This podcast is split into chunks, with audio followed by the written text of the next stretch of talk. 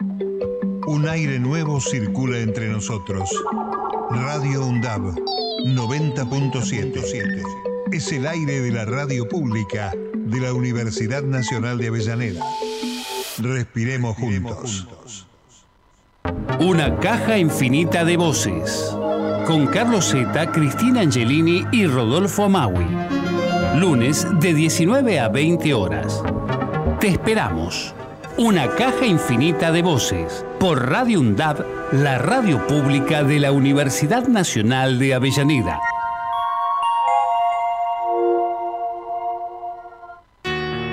Una caja infinita de voces. Todos los lunes, una pausa.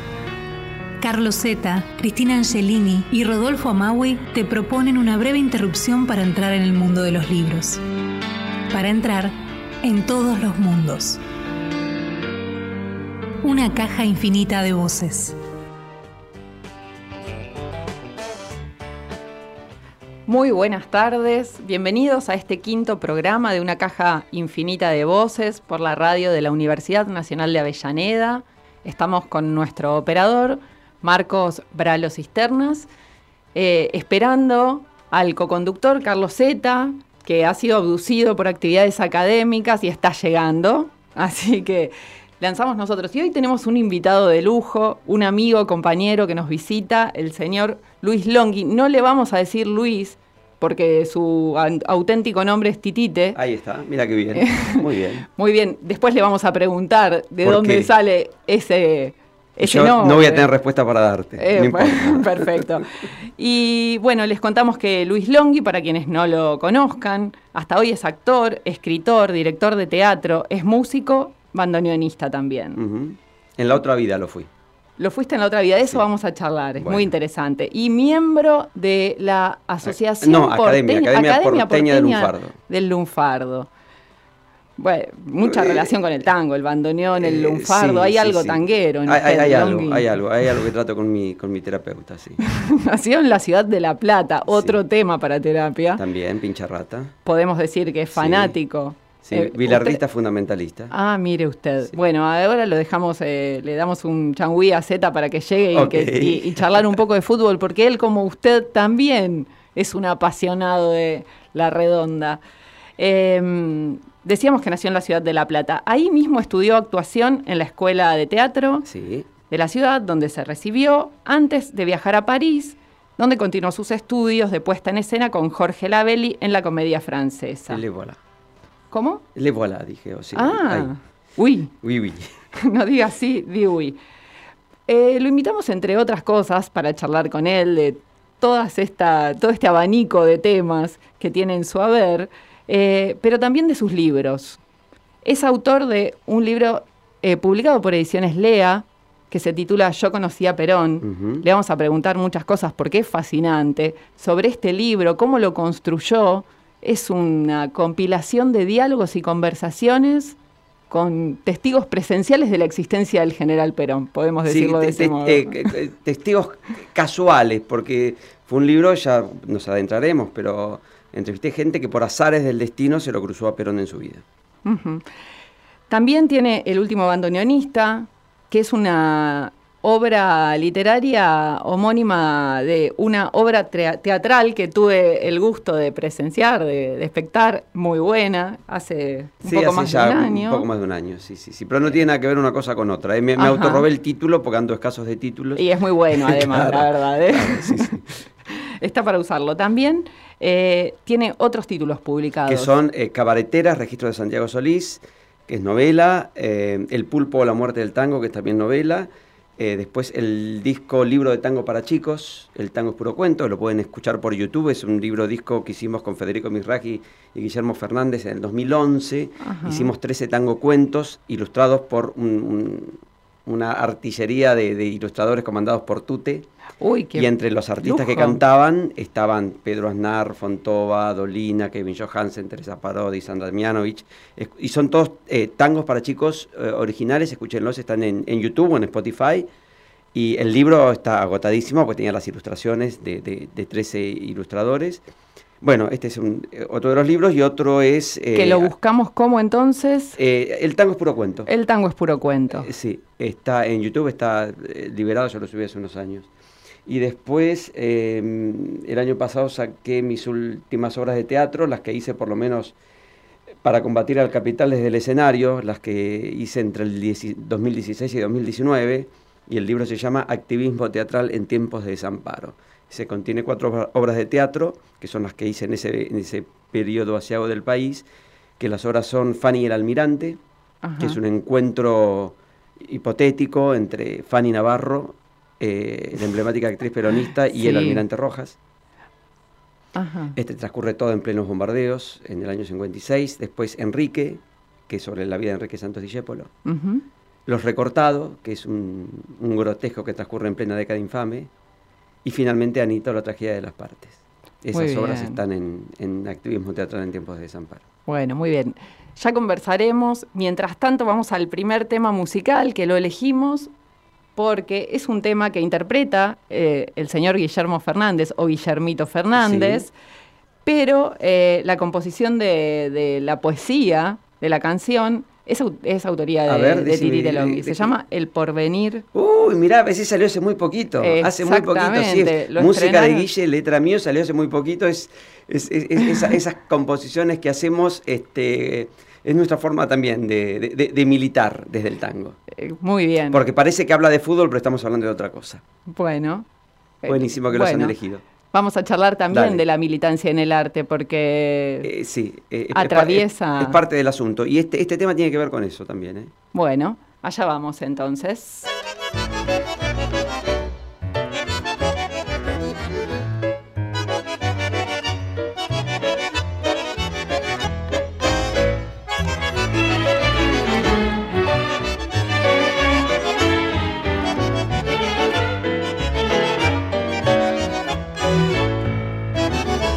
Nacho es natural. Cuando te cascotean, hay que sufrir y aguantar. La chance sabe esperar. Ellos manejan la banca, nosotros las chirolas. Tranca, muchachos, que piensen que nos conformamos con empatar.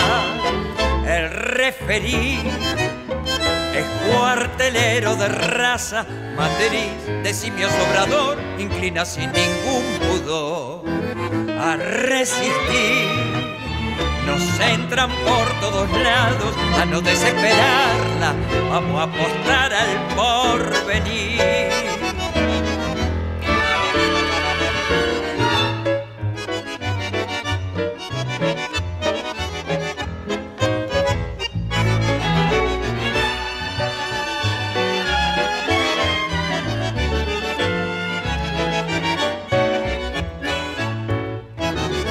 Vamos por la heroica, mete con aguinaldo, puerto fingí que dormís, rulo te amaga y subís, Sevilla, mete la quinta y habilitalo al pocho. Somos la turba insurgente que empuja jugando siempre de atrás. Para ganar hay que aceitar los engranajes sin trampa se inclina la balanza con esperanza y felicidad. Cuando perdés, no te enganches con zaraza, sudá, ponete el overón, pensa muy bien cómo seguir. El porvenir se juega siempre en la cancha, partido con revancha, mirando firme el porvenir. A no desesperarla vamos a apostar al porvenir.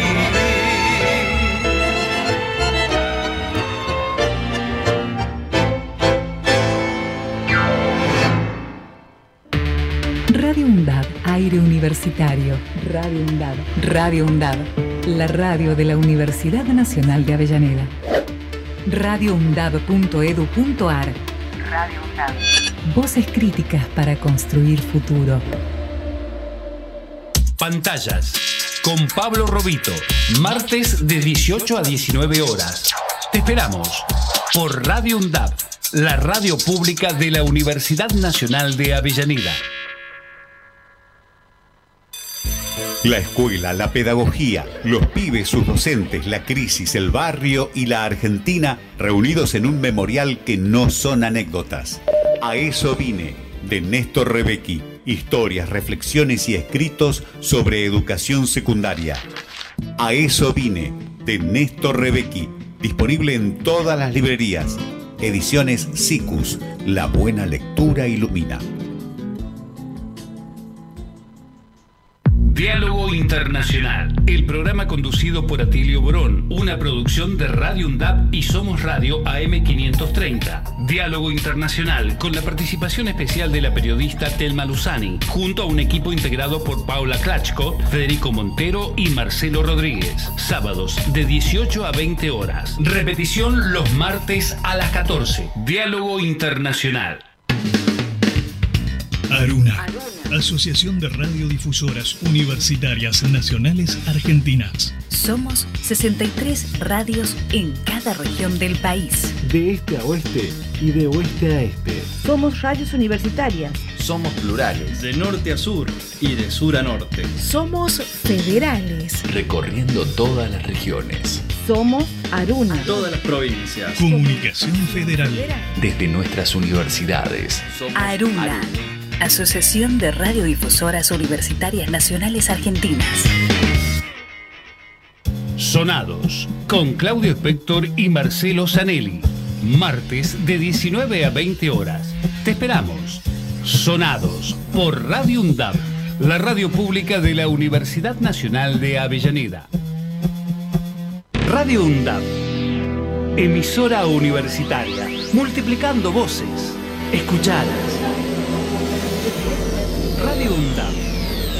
radioundap.edu.ar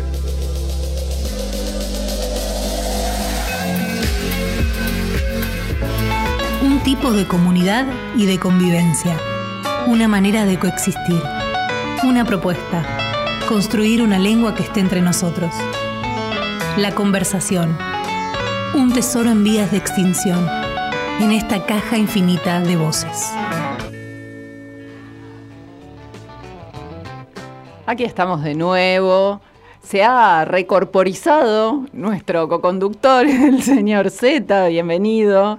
Bienvenida, compañera, usted también. Ahora que empieza de nuevo el programa y que tenemos el orgullo de agradecerle, de, de contar con la presencia de Luis Longhi primero y de agradecerle una vez más que nos quiera, que nos haya querido acompañar. Muy bien. Le tengo que confesar que acaba de decir Longhi que es un ¿cuál fue eh, el adjetivo? No recuerdo exactamente, pero algo así como un fundamentalista, bilardista, ah, fanático. Tiene una enfermedad incurable el señor Sí, no, no, ah, me, preguntó si era futbolero, le dije que sí, le dije de quién era y, a quién soy eh, seguidor eh, confeso, ¿no? Ah, siempre hacemos, este, este programa navega por libros, por música, distintas disciplinas artísticas, el diseño, pero siempre hay un toque ahí de del deporte del pueblo argentino. parte del arte popular. Completamente. Cristina. Acá tenemos un... Nos constituye culturalmente. Bueno, y el, tema que acabamos de escuchar recién justamente es un tema eh, superficialmente futbolero, pero profundamente político. Claro, claro, claro que sí. Bueno, contémosle a quienes nos están escuchando que pueden comunicarse con nosotros y nosotras llamando al 11 5669 7746 11 5669 7746 o a nuestras redes Caja Infinita de Voces y UNDAB Ediciones.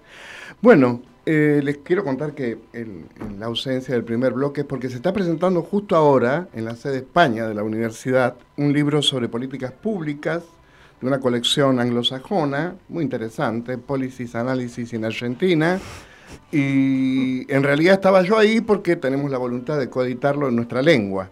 Así que estoy, estamos repartidos porque todavía el libro se está presentando, pero bueno, quería presentar mis excusas por no haber estado al comienzo. Y ahora sí, retomemos la conversación con Luis.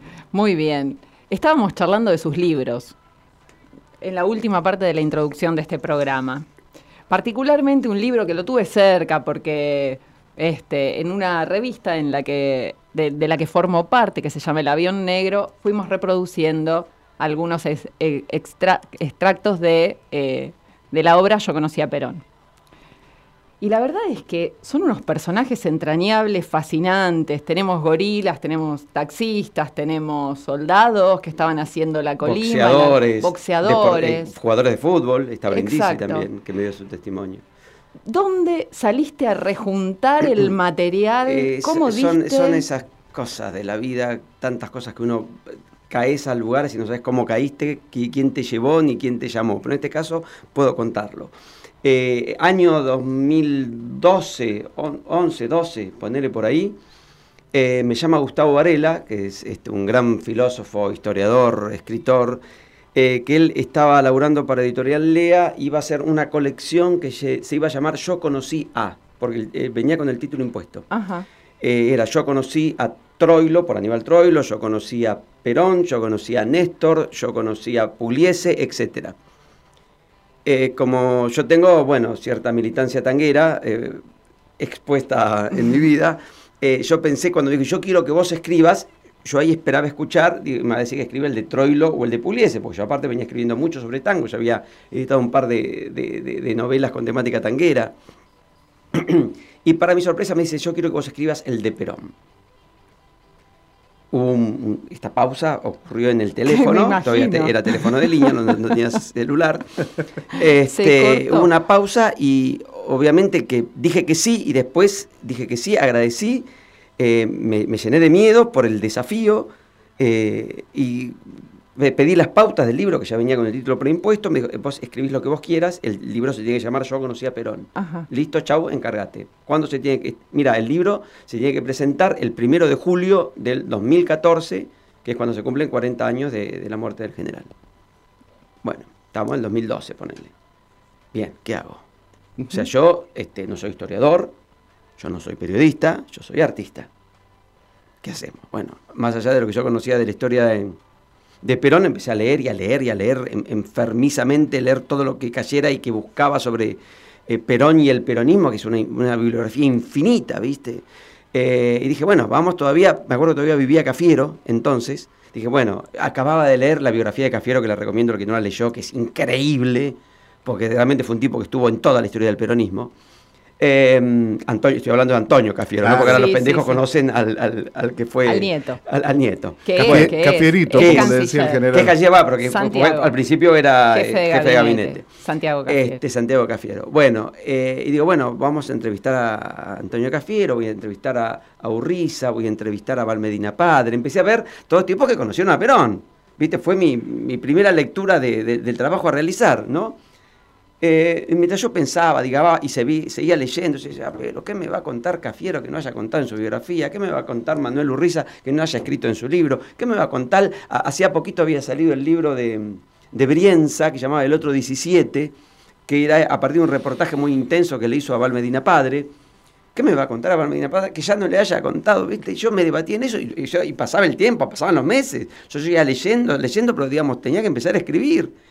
Y un día, en, en esta divagación, eh, esto es tal cual se los cuento, eh, esta casualidad, este, eh, me tomo un taxi para ir al- a, lo- donde vivía mi amigo Federico Mirraje, ahí enfrente a Plaza Italia, en ese momento vivía ahí, un domingo al mediodía me tomo un taxi con mi mujer y con mi hija chiquitita, este, y esto que les estoy contando a ustedes, yo contándole a mi mujer, estoy dice, pero tengo que empezar a escribir, tengo que escribir el libro, yo conocía a Perón y que Perón de aquí, pero que ya, que ya leí esto, o sea, yo estaba monotemático, obsesionado con el tema.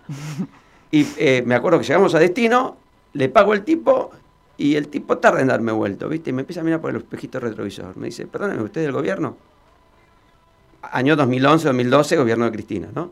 ¿Por qué no? Porque está Perón de aquí, Perón de allá, que esto, que lo otro, bla, bla, bla, bla, bla. No, le digo, le explico al tipo. Le digo, "Ah, tengo que escribir un libro que se llama Yo conocí a Perón, no sé cómo- qué cuernos hacer. Pero yo conocí, que usted tiene que entrevistar gente que haya conocido a Perón. Y claro, obviamente, pero yo había pensado Cafiero y le conté lo que les conté recién a ustedes. Sí. Usted tiene que entrevistar gente que haya conocido a Perón. Sí, claro, porque.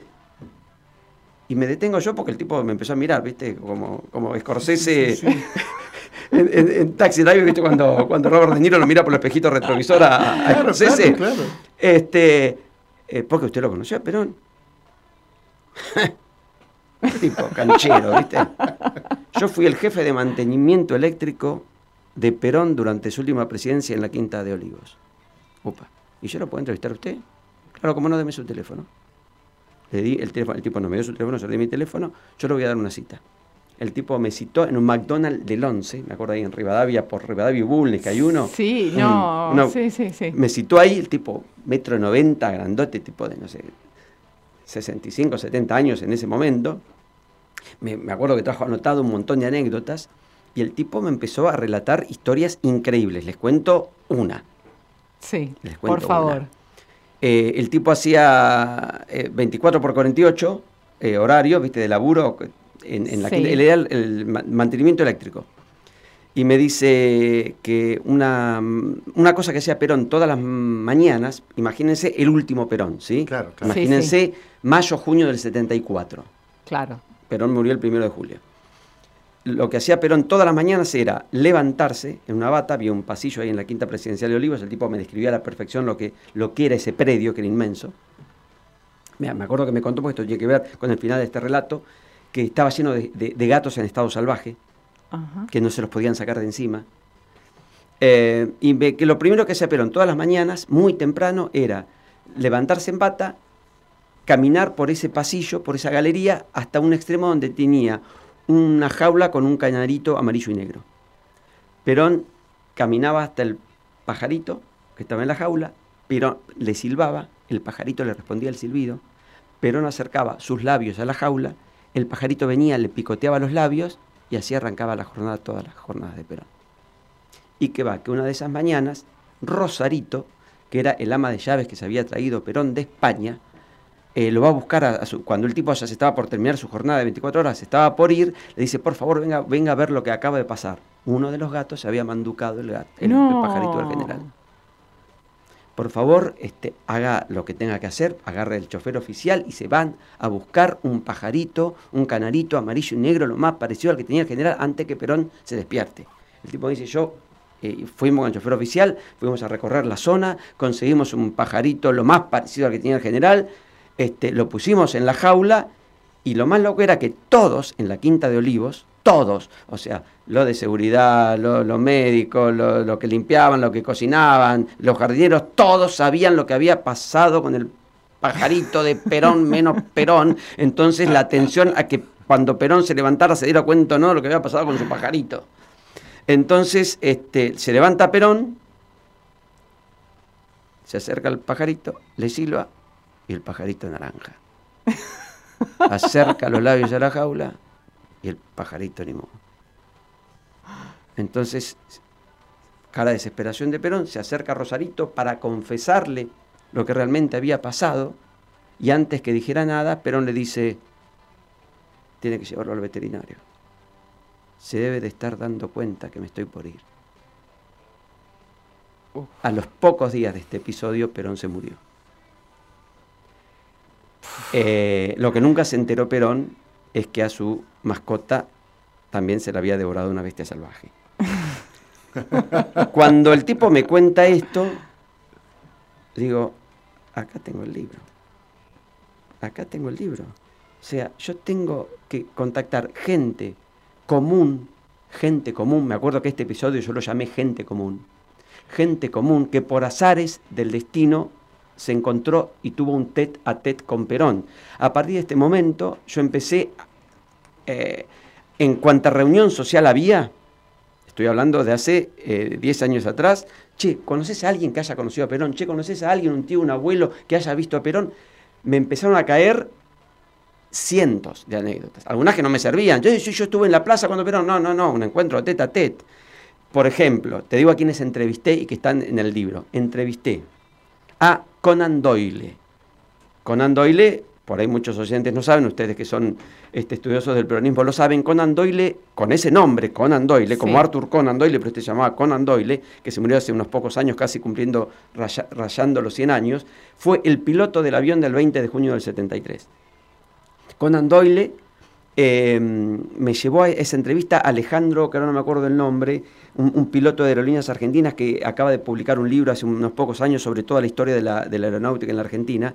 No me puedo acordar el, el apellido ahora. Él me llevó esa entrevista porque él estaba investigando para su libro y tuvo la generosidad de llevarme a que yo entrevistara también a Conan Doyle. Me contó los secretos de ese vuelo.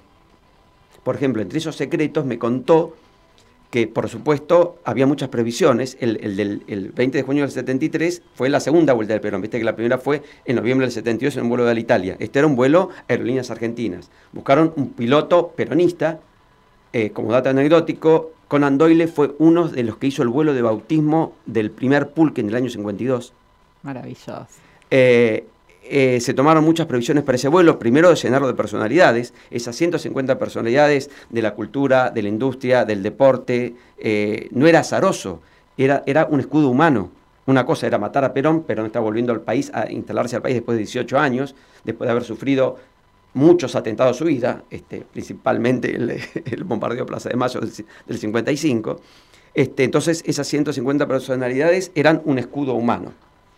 Otra previsión que se tomó fue, en lugar de hacer el reaprovisionamiento de combustible en Brasil, hacerlo en el norte de África. ¿Por qué? Porque se contaba con el antecedente del 64, cuando Perón estaba volviendo a la Argentina y no pudo llegar a la Argentina porque lo detuvieron en Brasil. Claro. Y otra previsión, este es un dato que me agradecieron muchos historiadores después haberlo, haberlo sacado a la luz, venía un segundo avión solo con el piloto. Porque ante cualquier emergencia se cambiaba a, Perón de avión. Eh, en ese avión, cuando se está tra- entrando a suelo americano está, eh, y ya está a la altura de Uruguay, se recibe una comunicación de la torre de control de Seiza, donde estaba eh, Solano Lima, que era el presidente en ejercicio, porque en el avión estaba Cámpora, que era el presidente que llevaba 20 días de presidencia, Cámpora 25, no sé cuánto, digamos. Recordemos una democracia reciente, Claro. ¿sí? después de 18 años, con algunas democracias mentirosas, con el peronismo proscripto. Eh, entonces, eh, hay una- lo- el, el- Conan Doyle me dice, yo no sé si usted sabe, en la entrevista, que en un avión no hay rey, no hay papa, no hay presidente que valga. Ahí el que manda es el, el comandante de vuelo. Yo era el comandante. Y hay una comunicación urgente de la torre de, Ezeiza diciéndome, no pueden aterrizar en Ezeiza, esto es una masacre. Este, viene Cámpora a la, a la cabina, este, yo no sabía qué hacer y en ese momento cuando estoy en contacto Cámpora con Solano Lima y el, y el- y el tipo de la torre de control, se interfiere la comunicación con unas voces que dicen Águila 1, Águila 2, Águila 1, Águila 2. Conan Doyle me dice, ¿usted sabe qué es eso? No. Bueno, esos son aviones de combate, me dice. Yo esos aviones de combate que estaban interfiriendo la línea de comunicación con la torre de control, yo no sabía si eran eh, aviones de combate que venían a custodiarme o a derribarme. Entonces yo tomé una decisión. Mentí a la torre de control mi destino. Ya sabía que no podía aterrizar en Ezeiza e inmediatamente dije, eh, rumbeo para el aeropuerto de La Plata. O sea, mintió destino. Mintió Claro. destino a la torre de control. Y acto seguido rumbió para Morón. Claro, para el Palomar. Bueno, Me esto me resultó- contó Conan Doyle. Me resultó inevitable pensar en una relación porque eh, uno de los autores de este libro al que hacía referencia y que me tuvo ausente en el primer bloque es un, se doctoró en Canadá en políticas públicas, con lo cual está yendo y viniendo a ese país y una pregunta recurrente es ¿qué es el peronismo? y, estamos todo el tiempo tratando de responder esa pregunta imposible y me recordaba al mismo tiempo hay un poema de Borges que se llama La Fama, que está publicado en La Cifra, un libro del 81, en el que él se interroga acerca de su propia fama, ¿no? Y y no encuentra una respuesta, eh, conjetura en cada uno de los versos una razón, y todas juntas le parecen todavía inexplicables, y una de esas es, dice Borges, ser esa cosa que nadie puede definir, argentino. Es curioso porque quizás el más antiperonista de los célebres escritores argentinos, y el más célebre además, eh, coincidía en esta imposibilidad, ¿no? No poder definir tanto qué cosa es ser argentino como qué cosa es ser peronista, que es una pregunta que nos estamos haciendo permanentemente y acerca de la cual probablemente nadie tenga la respuesta, porque la respuesta es lo que somos todos juntos, ¿no? Claro. Vamos ahora a una pausita musical de la mano de nuestro queridísimo Marcos Bralo Cisternas.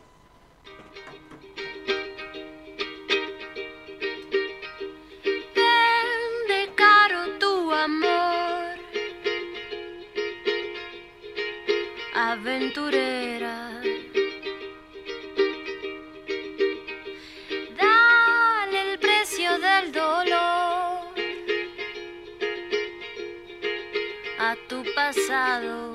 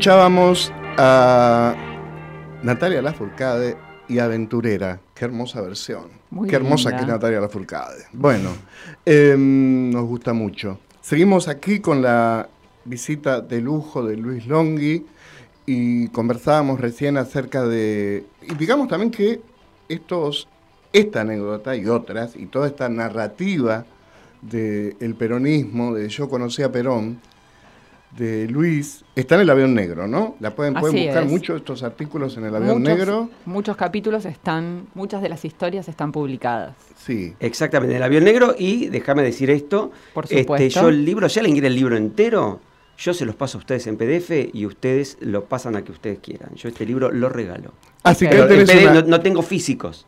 Me- no tengo ningún libro físico. Nos pueden escribir. Ahí está, un ¿no? ya mensajito. mismo para pedir el libro de Longhi, que no nos escuchen los editores. No, no, ya Este, se, se- se terminó este año el contrato, por eso también Ah, lo puedo decir bueno, libremente. todavía Hay un que contrato que se terminaba este año. Para los que recién llegan, entonces nos pueden escribir al 115-669-7746. O a nuestras redes, Caja También. Infinita de Voces y UNDAV Ediciones. Y Ahí- nosotros le pasamos el libro de Longhi. Mirá qué lujo. Ahí está, o me lo pueden pedir directamente a mí en mi Instagram. Buscan Luis Longhi Ahí y yo está. se los doy también. Esa es otra alternativa. Eh, pero déjame decirte que en este libro también están las anécdotas, por ejemplo, de Guillermito Fernández, que tiene una anécdota increíble con Perón en el 74.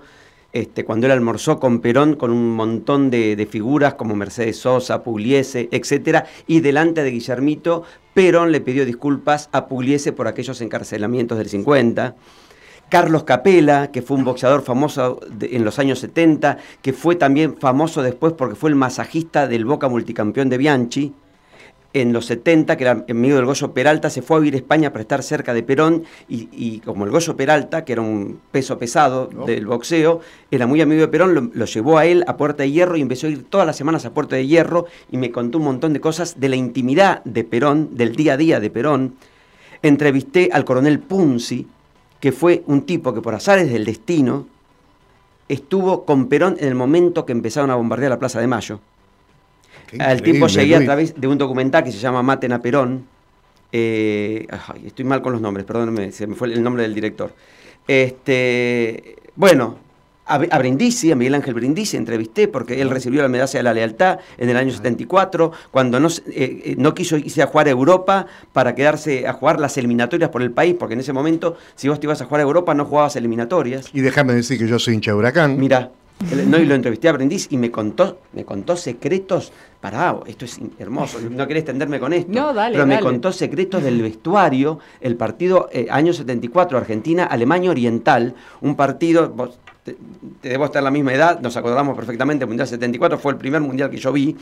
Eh, eh, eh, Argentina, Alemania Oriental, un partido que ya no tenía sentido, porque no, no se jugaba nada, estaban los dos equipos eliminados, sí, pero se jugaba al día siguiente que se murió Perón. Así es. Al día siguiente que se murió Perón. Y 2 estaba, de julio de 1974. Exactamente, y me contó Brindisi que este, eh, cuando se enteraron que se murió Perón, se querían volver al, al- al- al velorio de Perón. Y no querían jugar. No querían jugar, no se querían presentar a jugar el partido. Y el- los, este, la gente de la AFA los agarró y dijo, "Eh, muchachos, el mundial que viene es en Argentina. No lo vamos a poder jugar. No vamos a poder jugar, nos van a suspender, no vamos a poder jugar. Entonces aceptaron jugar el partido. Sí, pero, y escuché esto que también lo corroboré después buscando el partido entero este, en, en YouTube. Este, me cuenta que no se hizo el minuto de silencio. No se hizo el minuto de silencio por la, la muerte del presidente argentino. Y que estuvieron, si vos mirás el partido, lo buscás en YouTube, está, este, eh, está sin sonido, con el sonido ambiente solamente. Está, arranca el partido y todos los, y todos los jugadores durante 10 minutos que se pasaban cerca del referee le hablaban, le hablaban y le, protestaban y le protestaban porque no había hecho el minuto de silencio. Y en, el minuto 12, 13, 14, 15 del primer tiempo, cae Babington en mitad de la cancha y no se levanta. Y el referee dice, levántese que hay que seguir jugando. No, no me levanto hasta que no haga el minuto de silencio. Y debe ser la única vez en la historia del fútbol mundial que se hace un minuto de silencio en mitad del partido. Y tuvieron que hacer el minuto de silencio por la muerte de Perón. Miguel Ángel decía que después de ese partido él entendió profundamente el significado de la palabra congoja, porque habían jugado acongojados. Mira, o sea, conocía más o menos esta historia. Sí, sí, sí. Bueno, hermoso. eh, este es, eh, el libro está a disposición de que guste y si quiere leer unos episodios ahora, entra, como bien dijiste, a, a- a Avión Negro y ahí hay muchos episodios. Así es. Bueno, ahí Vamos estamos. a, vamos a charlar un poco de teatro también, que es otra de Yo las digo, ¿no? A mí me facetas. gustaría. Nosotros con Cristina lo vimos en Edmond, a Luis, quedamos encantadísimos con su actuación. También nos gustó la obra, un despliegue Muchísimo. impresionante, pero eh, yo le decía recién, fuera del aire a Luis, que a mí me, me- me- no sé, me emociona particularmente cuando un actor, en una obra de tantos actores, porque es una, ¿cuántos actores en Eh, escena? somos- 14. eh, somos 14, sí. 14 actores en escena y actrices, cuando alguien de ese grupo numeroso de, de actores en una obra con semejante despliegue te llama la atención por su propia actuación, ¿no? por el modo en que se destaca o logra destacarse en el conjunto, eh, no sé, a mí siempre eso es algo que me resulta muy conmovedor. Es el caso de Luis en Edmond, entonces quería que nos cuentes cómo, cómo llegaste a esa obra, qué sentís representándola y cuáles son tus planes. A... Bueno, en principio fue muy lindo que me volvieran a llamar para la reapertura del Teatro Alvear, un Claro. teatro en el que yo había actuado en el año 2008 y 2010, este, y, y hacía 10 años que el gobierno de la ciudad de Buenos Aires lo tenía cerrado, este, desinvirtiendo guita en cultura, como suele hacer el- la derecha vernácula. Por suerte lo abrieron, que lo hayan a- a- hecho la apertura pensando en un afán proselitista, bueno, bienvenido sea porque reabrieron el teatro, ¿no? Reabrieron el Teatro Sí. Alvear y decidieron abrirlo, eh, que esto, hubo- eh, yo sé que después hubo debates en Argentori, en muchos ámbitos culturales, porque se reabrió el Teatro Alvear, que es un símbolo de la cultura argentina, con una obra no argentina, se abrió Claro. con una obra francesa, que es eh, Edmond, que es eh, sobre Edmond Rostand, el creador del Cyrano de Bergerac, es una obra que hace siete años está en París, lleva más de mil funciones en París. Es de Alexis Michalik, que es un, es un genio, un tipo divino, porque vino aparte vino a dirigirla, es el autor y el director, tipo de cuarenta y pico de años, un tipo muy joven. este, que, que- es el- el- el top del teatro europeo desde hace muchos años. Y él vino a montar esta obra acá, es exactamente la misma apuesta que se está haciendo en París y en Bruselas. Y me convocaron el año pasado para, eh, o sea, al- al- al- el, el Franchute no conocía actores argentinos. Entonces le presentaron tres actores por papel desde la producción este, para que el tipo eligiera. Y así fue, fue seleccionando el elenco, que tampoco era una audición de actuación. El tipo, eh, un tipo muy particular, aparte muy inteligente, sabe mirar, este, te hacía leer un poquito nomás. Ah, Te hacía leer un poquito nomás. Este, no, no, no, no, quiero actuar, sentate, léeme esto y aquello, listo. Y así te elegía o te deselegía, ¿no? O te Claro, rechazaba. Claro, claro. Este, bueno, y así llegué a esta obra, que fue fantástica, un elenco precioso, precioso, precioso. Miguel Ángel Rodríguez, Vanessa González, Felipe Colombo, Los Pipis, que es un grupo de teatro fantástico. Este, bueno, no voy a acordar todos los nombres ahora, pero un, un elenco increíble de, de- de artistas que acabamos de bajar hace una semana. Y existe la promesa de volver eh, en febrero, marzo del año que viene, pero no es una promesa certificada, o sea que no te lo puedo asegurar. Bueno, Ah, si bien. esto sucede, la recomendamos La recomendamos enfáticamente. fuertemente. Sí, claro aparte sí. con a precios populares la entrada porque es teatro oficial, ¿no? Y además de Precios Populares, un teatro oficial, una gran obra, con un despliegue monumental, eh, la verdad que esas son cosas para no perderse. Bueno, vamos a la última pausa de hoy en la radio pública de la Universidad Nacional de Avellaneda. Radio UNDAP. Multiplicando voces. radioundap.edu.ar Docentes, no docentes y estudiantes tienen que decir, tienen que decir. Radio UNDAP. Sonados con Claudio Spector y Marcelo Zanelli. Martes de 19 a 20 horas. Te esperamos. Sonados por Radio UNDAP, la radio pública de la Universidad Nacional de Avellaneda. Década. Empezamos a hablar antes que la UNDAB, pero nos pusimos nombre y apellido el 7 de mayo de 2012. Década. Sonar en unidad, compartir la palabra, mediar colectivamente. La década de Radio UNDAB Es de cada uno de nosotros. Es de cada uno de nosotros. La década de Radio UNDAB es de cada uno de nosotros. La década de Radio UNDAB es de cada uno de nosotros. No Tango Tan, un programa dedicado al tango y al carnaval. Un programa de, de música de por acá, música de nuestra pertenencia, el tango, el carnaval, el Río de la Plata, la Cuenca del Plata. No Tango Tan. Todos los miércoles de 13 a 14 horas le pone a rabal a tu mediodía por Radio UNDAB.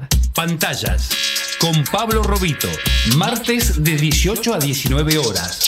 Te esperamos por Radio UNDAB, la radio pública de la Universidad Nacional de Avellaneda. Radio UNDAB. Docentes, no docentes y estudiantes tienen que decir, tienen que decir. radioundab.edu.ar Voces universitarias. Escuchalas.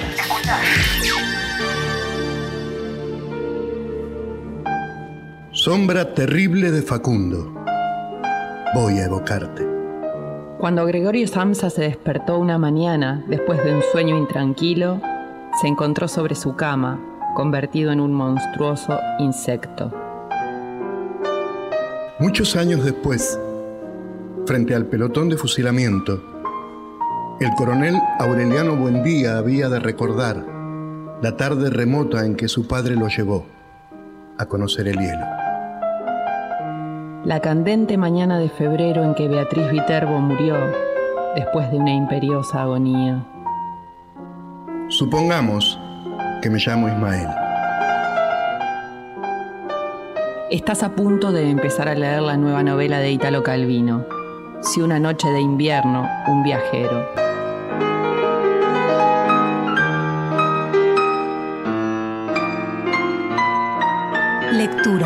Para viajar juntos a todos los mundos.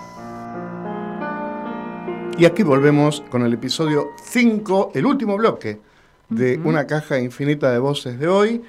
Eh, estuvimos toda la hora del programa de hoy con Luis Longhi disfrutándolo. en sus múltiples facetas. Actor, músico, compositor, futbolero, este, historiador, de alguna manera, de, de una, desde una perspectiva muy singular del peronismo. ¿no? Y bandoneonista en otra vida. Exactamente, y bandoneonista con un profundo respeto por el instrumento. Así no, es. no, sí, claro, demasiado, demasiado. Sí, te- te- tengo una, una relación psiquiátrica con él. ¿Ah, sí? sí, muchas veces me, me he peleado con él, lo puse en el ropero, no quise tocar nunca más, en muchos momentos de mi vida. Este, en muchos momentos de mi vida, cuando me llamaban para actuar por el bandoneón, decía que yo no tocaba el bandoneón.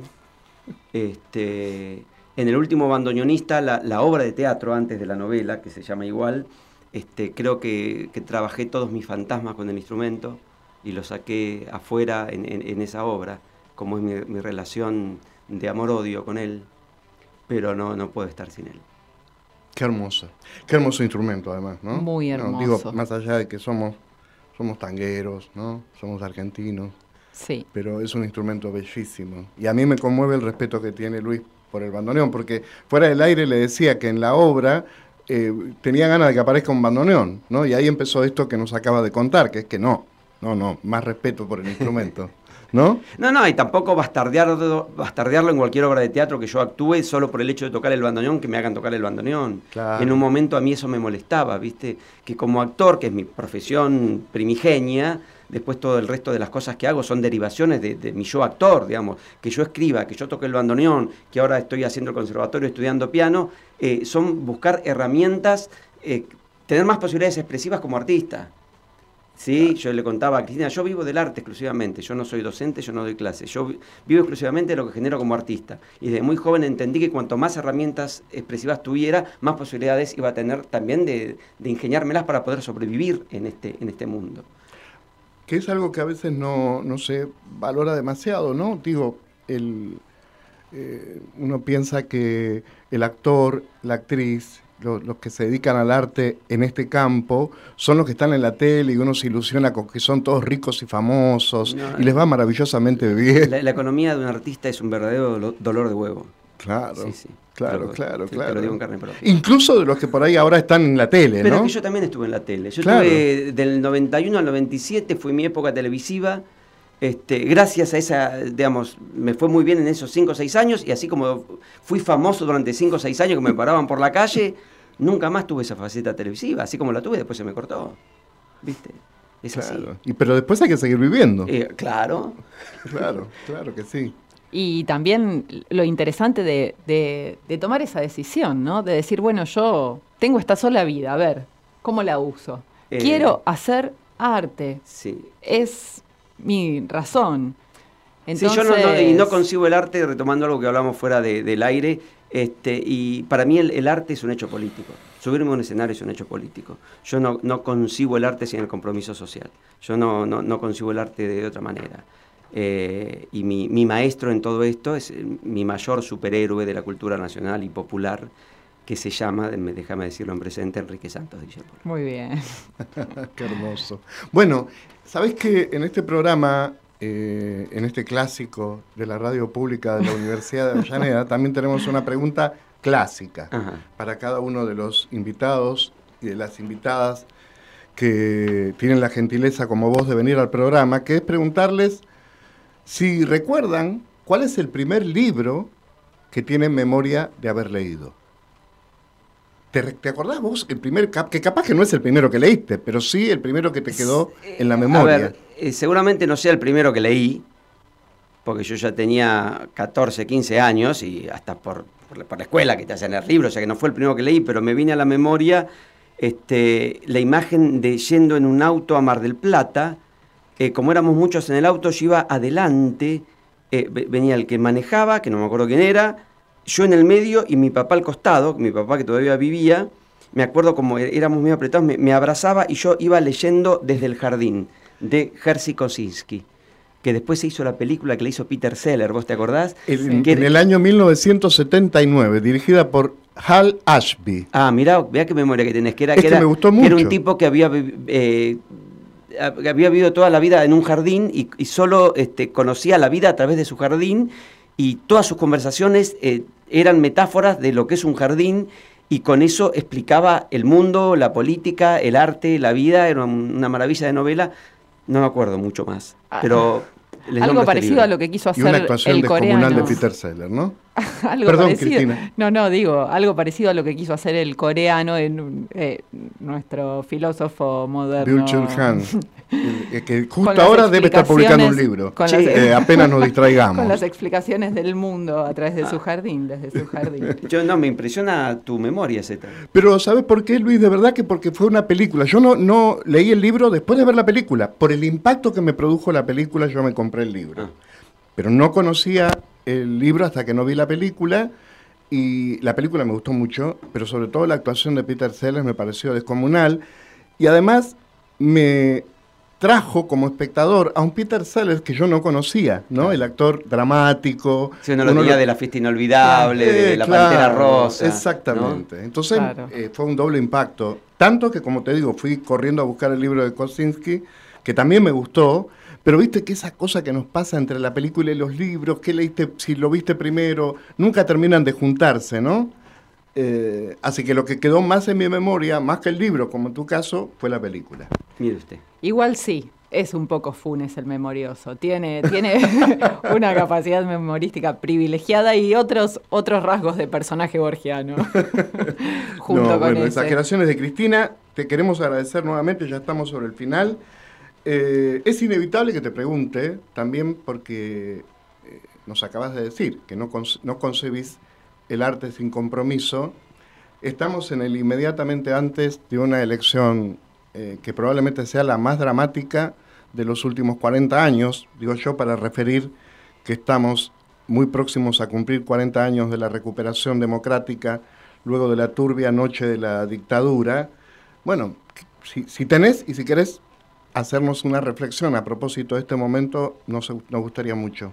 Eh, hay que comprometerse, hay que poner eh, no solamente el alma a la cabeza, sino también el cuerpo. Hay que ponerlo ahora y hay que ponerlo después y hay que ponerlo siempre, porque son tiempos eh, muy importantes donde, según para dónde salte la liebre, que no lo sabemos, sabemos que, que hay un cabeza a cabeza, tenemos que, que apoyar, madurar y militar y resistir. Y tenemos que votar a masa. que no haya dudas. que no haya dudas. Muy bien. Bueno, nos vamos a ir despidiendo Así de este quinto programa. Hasta el próximo lunes. Que espero que, Que nos nos encontramos a las acompañen 19 todos horas. y todas en este clásico de la radio pública de la Universidad Nacional de Avellaneda. Yo que voy es- a saludar especialmente a mis queridas amigas que están Ahí. fueron invitadas a escuchar hoy por primera vez este programa y están Y que ya deben estar pidiéndonos el libro de Longhi, seguro. Por supuesto, para todas. Y nos vamos a ir con un tangazo, ya que hablamos bastante de Buenos Aires, ¿no? Sí, señor. Hoy vamos a irnos con un tangazo interpretado por la querida Tita de Buenos Aires, El Choclo, y hasta el próximo lunes.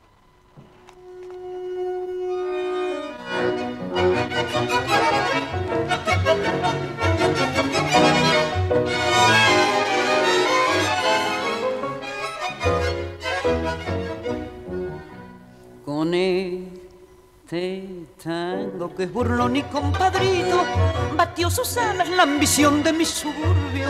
Con este tango nació el tango y como un grito salió del sórdido barrial buscando el cielo.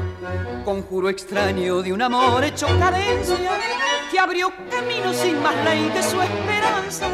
Mezcla de rabia, de dolor, de fe y de ausencia llorando la inocencia de un ritmo juguetón.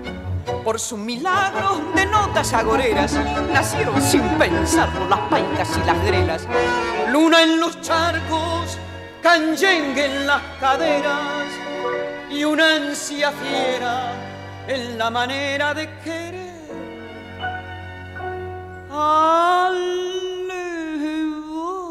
evocarte tango querido. Siento que tiemblan las baldosas de un bailongo y oigo el rezongo de mi pasado. Hoy que no tengo más a mi madre. siento que llega en punta y pie para besarme cuando tu canto nace al son de un bandoneón. Cara, cara canfunfa se hizo al mar con tu bandera y en un perno mezcló a París con Puente Alsina. Fuiste compadre del botón y de la mina y hasta comadre del gavión y la pebeta. Por vos, Yuceta, Cana, Reu y Milladura se hicieron voces al nacer con tu destino. Misa de faldas, querosén, tajo y cuchillo que ardió en los conventillos y ardió en mi corazón. Por su milagro de notas agoreras nacieron sin pensarlo las paicas y las grelas. Luna en los charcos, canyengue en las caderas y una ansia fiera en la manera de querer. Alevocarte,